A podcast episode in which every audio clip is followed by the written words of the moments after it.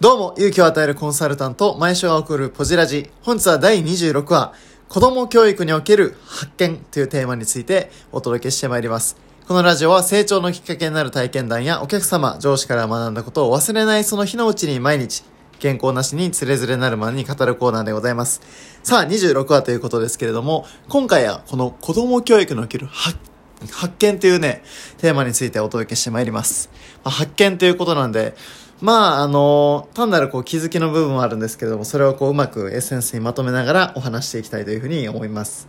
どうでしょう、こう、もうすでにこのラジオを聞いていらっしゃる方の中には、すでにお子様いらっしゃる方もいれば、まだその子供はいらっしゃらないという方や、まだ結婚もまだされてないという方もいらっしゃるかもしれません。かくいう私もまだ未婚なんですけれども、この子供教育っていう観点について、えーあ、これ面白いなという気づきがあったので、そちらを、えー今日は共有していきたいというふうに思います。例えばこう我々も、まあ、その自分自身の子供時代を振り返った時に、私もこう今の会社に入社する時に、あの、役員面談で聞かれた質問ですごく印象に残ってる質問がありまして、それは何かと言いますと、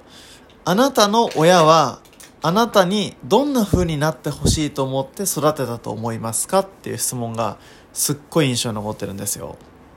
つまり、いわば親があなたを育てるときにどんなことを大切にして育てたのかっていうことなんですよね。で、これってその、改めて振り返ってみると、いろいろやっぱり感じるものはありますし、ということはこう、親が大事にしてるものっていうのは子供に伝わってるんだなっていうのを、私も子供ながら実感したっていうことがありました。ということはこれ逆の立場になっては全く同じことが言えるなというふうに思いまして、それどういうことかと言いますと、我々、まあその親となる、えー我々大人が大事にしていることが、そのままその子供に伝わっていくということなんですよね。で、これあの、ある心理学の観点からお伝えするとどういうふうになるかということについて今日はお届けしながら、じゃあそれがその子育てについて、あの、いわば一つのポイント、これをうまく抑えれば、よりこう、良い、まあ、家族関係、まあ、夫婦関係強いては、まあ、その家族の関係は送れるんじゃないかという、まあ、ある意味仮説ですけれども、お話ししていきたいというふうに思います。あの、選択理論心理学っていう私も今勤めている会社で土台としている心理学でもあるんですけれども、ここであの、5つの基本的欲求というものがあるというふうに言われてるんです。これどういうことかと言いますと、人はこう幸せだと感じる、その鍵は5つあるということなんですよね。簡単に言うと1つ目は健康分野、2つ目が人間関係分野、3つ目が職業での卓越、4つ目が蓄財、5つ目が趣味教養ということで、それぞれこの5つの分野が全て満たされていると人は幸せだと感じると。逆にどれか一つでも満たされてないと不幸だと感じるというふうに言われてます。としたらこの5つにもやっぱり、まあ、バランスよく全部強いというわけではなく人によって優先するものだったり強いものっていうのは違うというふうに言われてるんですね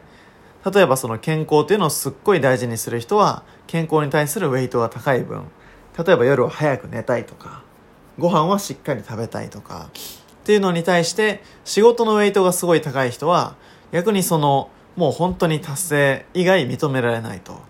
そのためだったらもうご飯を取る時間や寝る時間すらも削っても全然 OK っていう人ももしかしたらいるかもしれません。っていうふうにですね、こう一人一人大事にしているものの違う。そしてこの5つの欲求のバランスの違いがいわゆる性格の違いであるというふうに説いているのはこの選択理論心理学でもあります。まあ、この観点になぞらえてその子供教育っていうのを考えてみるとすっごい面白いなと思いまして、それどういうこう結果になったかと言いますと、いわゆる子供教育で大事にしていることっていうのは結局自分が大事にしている欲求バランスと非常に近しくなるってことは分かりましたこれなぜかと言いますと例えばですねこの愛所属の欲求というんですがこの人間関係っていうのを非常に重んじる傾向ある方は子供を育てる時もそこをこう一番大切に育てるっていうような仮説が上がります。つまりどういうことかというと人間関係を重視するってことはつまり子供が寂しい思いをしないようにとか人間関係で困らないようにそこの部分を一番注力して教えると。じゃあ例えば別の方が楽しみの欲求って言ってつまりこの趣味とか教養とか好奇心学習成長に非常に関心がある親がもし子供を育てるとなるとこういう答えになるんです。面白いですね。それは何かというとやっぱ子供にいろんな体験をさせてあげることで結果将来の選択肢が増えるし子供にとっていいのではないかと。これ同じ子供教育大事にしてるポイントなんですけれども人によってこれだけ幅が出るわけなんですよね。でこの幅が出るのが面白いのはその結局自分が大事にしているものはそのまま反映されているということなんです。ということはこれはもう今日の結論でありますがやっぱ子供教育していくために、まあ、その夫婦のコミュニケーションにおいてすごい重要なことはまずお互いが何を大事にしているのかっていうことをこれ分かち合っておくってことですよねきっと。つまり夫が大事にしているもの奥さんが大事にしているものそれぞれをこうお互いまず理解しているかどうかと。で理解した上でそれを子供に伝えていく上でどんなこう方針で伝えていくのかっていうこの共通の認識があるのとないのとではえ全く結果が変わってくるかなというふうに思います、まあ、今そのこう子供教育という観点で家庭の例をとってお話ししましたけれどもこれは例えば学校とかいわばスポーツにおける指導の環境でも同じことが言えるかなというふうに思いますね。まあ、学校であれば、まあ、担任の先生、副担任の先生ってなった時に、大事にしてるものは全く違えば、これ子供迷ってしまうわけです。ただ、お互い担任の先生、副担任の先生、自分の大事にしてるものを共有して、こういう方針でいこう。あ、だったら私はこの点でカバーしますねというふうに役割を明確にすることによって、結果子供を迷わず、すくすく成長もできますし、まあ、その学習塾っていう観点においても全く同じでしょうし、このスポーツっていう分野においても大事にしていることっていうのをまず指導的立場の方が、え、共有しておくっていうことは結果非指導的立場の人のためになるんじゃないかなというふうに思いました、まあ、この今日の話にもある通りいわばこう自分の価値観を明確にするっていうことは決して自分のためだけでないということが非常に私も話していてすごくまとまった部分でもあります。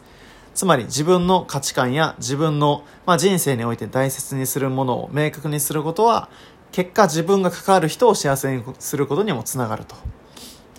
つまりこうね普段忙しくなかなか自分の価値観や自分の人生について考える時間を取れないのが我々でありますがふとこう立ち止まって自分のこうこれまでを振り返ることによって結果自分が関わる人にとってもまたプラス良い人生がスタートしていくきっかけにもなりますし